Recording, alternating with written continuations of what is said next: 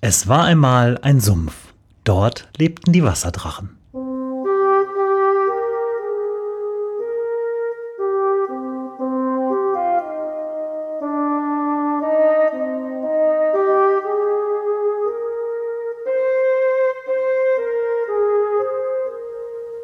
Wo die Wasserdrachen wohnen. Folge 39.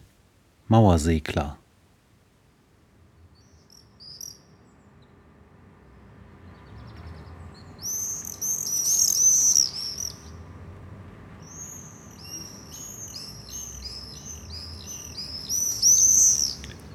Für die heutige Folge der Wasserdrachen habe ich mich ähm, mal wieder zum zweiten Mal nach der Regenfolge auf meinen Balkon gesetzt.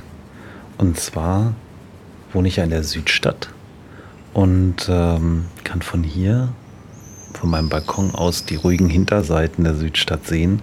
Das sind Höfe und Gärten, versteckte Winkel und stille Seitenteile von Häusern und hier hat man so richtig seine Ruhe, auch wenn vorne der Verkehr läuft und tobt. Und eine sehr auffällige Sache, was man von hier aus immer schön beobachten kann, sind Vögel. Das sind natürlich dann morgens die Amseln und tagsüber hört man den Hausrotschwanz mit seinem charakteristischen Gezirpe und Gequetsche. Spatzen kommen hier vorbei, ab und an auch mal Krähen. Aber was hier so das absolute Lieblingstier ist und was so richtig für mich der Sound der Südstadt ist, das sind Mauersegler. Und darum soll es heute gehen. Um Mauersegler.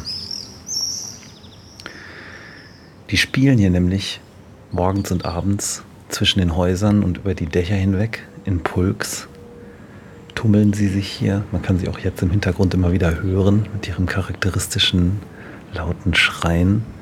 Und das sind dann immer drei, vier, fünf bis zu 20 Tiere, die sich gegenseitig jagen und einfach aus Spaß an der Freude herumtollen, engste Wendungen fliegen, sich gegenseitig jagen, Fangspielen in der Luft.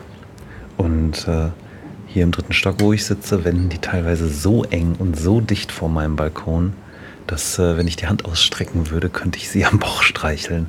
Und das ist echt super. Kann man hier echt abendelang sitzen ähm, und sie beobachten.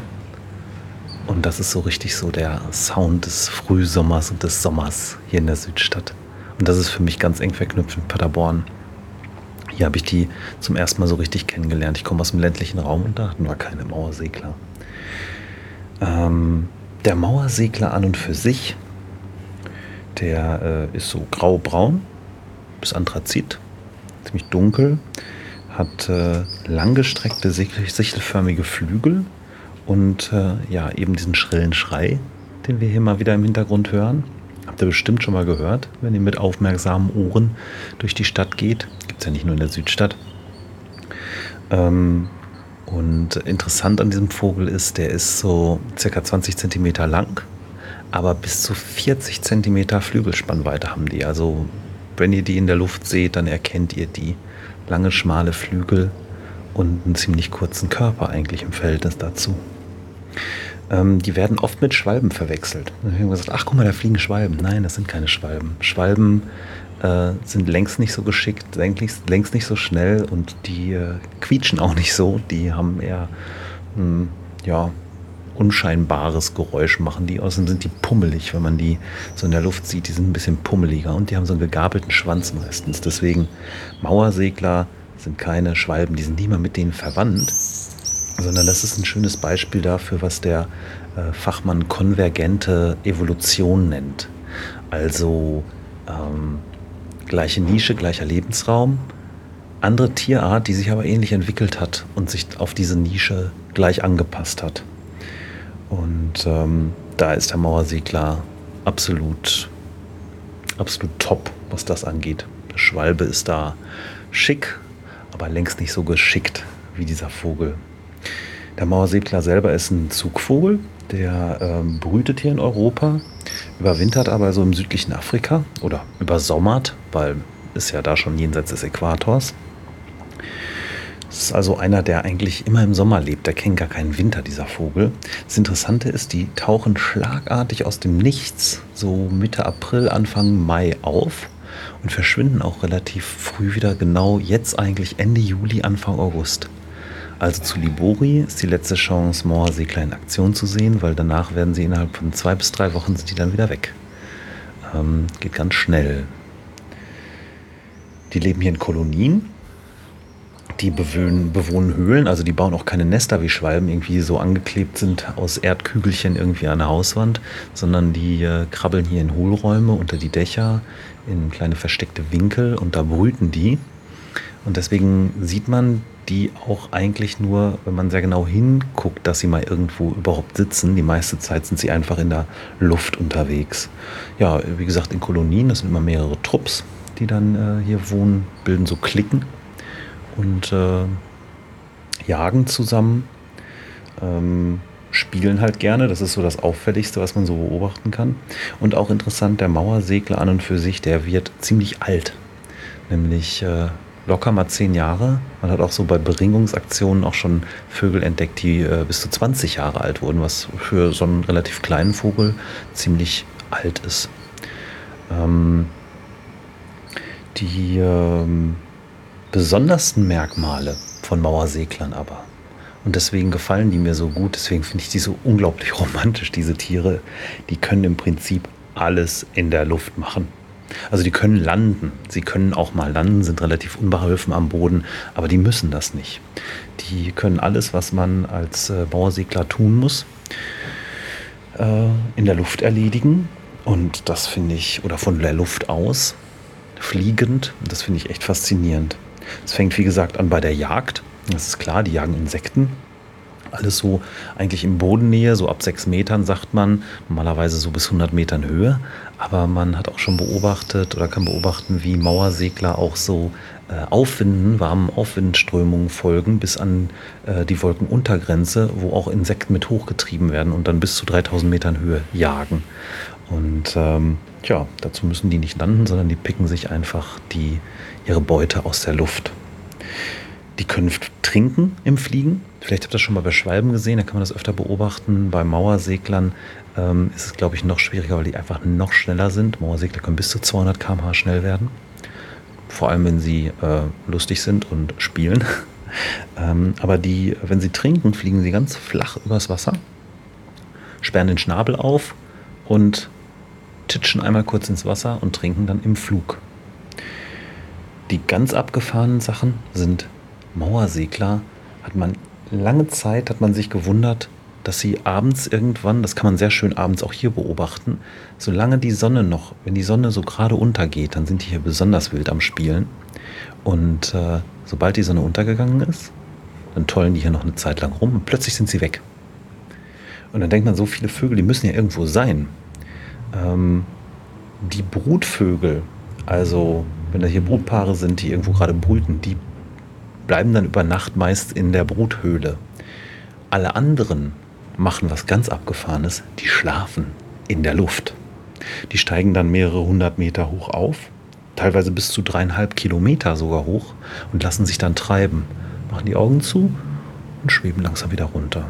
Und irgendwann steigen sie wieder ein Stück auf und schweben sie wieder runter und verbringen die Nacht schlafend im Flug.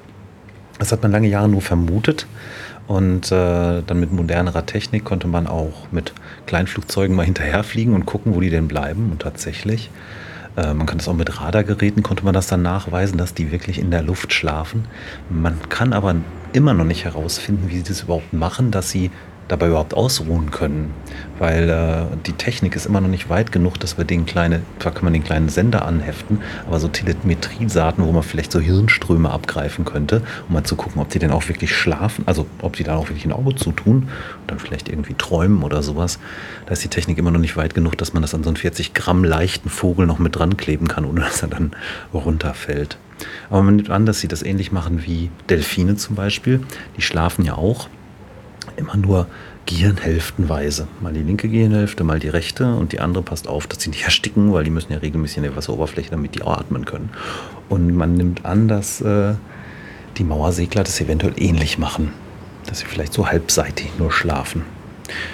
Und noch viel romantischer, die schlafen nicht nur in der Luft, die können sich sogar in der Luft paaren. Ähm, dazu steigt das Pärchen dann so in 80 Metern Höhe auf und äh, das Mädel fliegt voran und Herr kommt von hinten und äh, setzt sich auf sein Weibchen. Die beiden vereinigen sich für zwei bis vier Sekunden, sinken dabei runter und kurz bevor es zu niedrig wird, trennen sie sich wieder und steigen wieder auf und das machen die ein paar Mal. Also Vögel, es gibt Vögel, die vögeln in der Luft. Und das sind die Mauersegler. Das ist total abgefahren.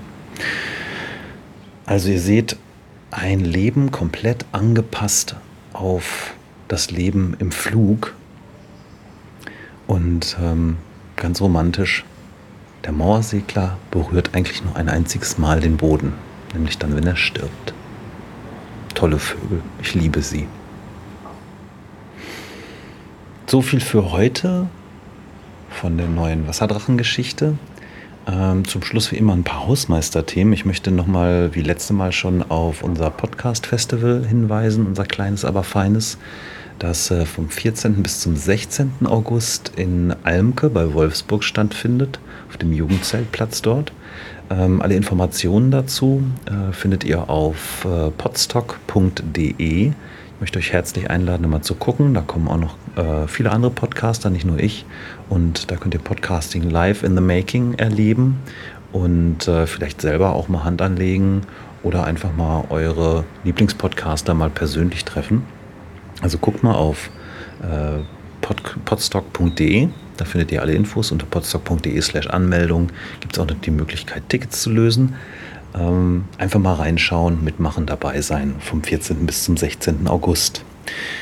Außerdem möchte ich hinweisen, mm, ich weiche etwas ab vom 14-tägigen Rhythmus. Es wird nämlich in der nächsten Woche ein Libori-Spezial geben.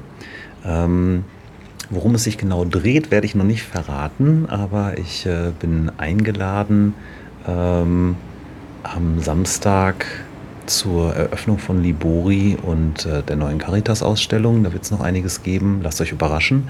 Ähm, wir machen ein kleines Hörertreffen zu Libori. Mal gucken, wer kommt. Wenn ihr mögt, könnt ihr vorbeikommen. Wir treffen uns an der Schaulade. Äh, da habt ihr ja schon in der Folge, äh, weiß ich es auswendig, welche Folge es war. Mal gucken, ob ich das hier sehen kann. Äh, ich meine, das wäre die Folge 36 gewesen. Ähm, da habt ihr ja schon von gehört. Das ist ein kleines Kunstprojekt, das am Marienplatz stattfindet, im ehemaligen Kiosk unter der Stadtverwaltung. Da läuft auch der Wasserdrachen-Podcast äh, zurzeit immer wieder in Endlosschleife durch. Und da treffen wir uns um 19 Uhr und dann gucken wir mal, wer alles kommt und wohin wir gehen. Machen wir eine Runde Libori. Ähm, wie gesagt, am selben Tag erscheint auch das äh, Libori Spezial, das ist übrigens die Folge 40. Passt ja zu einem kleinen runden Geburtstag. Ähm, außerdem würde ich mich freuen, wenn ihr, wenn euch das gefallen hat, wenn ihr mich teilen könntet auf Twitter, Facebook, Google wo auch immer ihr unterwegs seid in den sozialen Medien und Netzwerken. Äh, schreibt einfach mal rein, die Wasserdrachen sind was Feines, wenn sie euch gefallen haben. Und natürlich, wie immer, schreibt mir Kommentare auf wasserdrachen-podcast.de unter diese Folge oder schreibt mir neue Vorschläge per E-Mail an mail at wasserdrachen-podcast.de oder schreibt auch einfach mal eine Bewertung bei iTunes oder podcast.de. Danke, dass ihr zugehört habt und äh, ja, wir lauschen noch ein bisschen den Mauerseglern. Ich wünsche euch äh, wie immer viel Freude beim Nachhören und bis demnächst.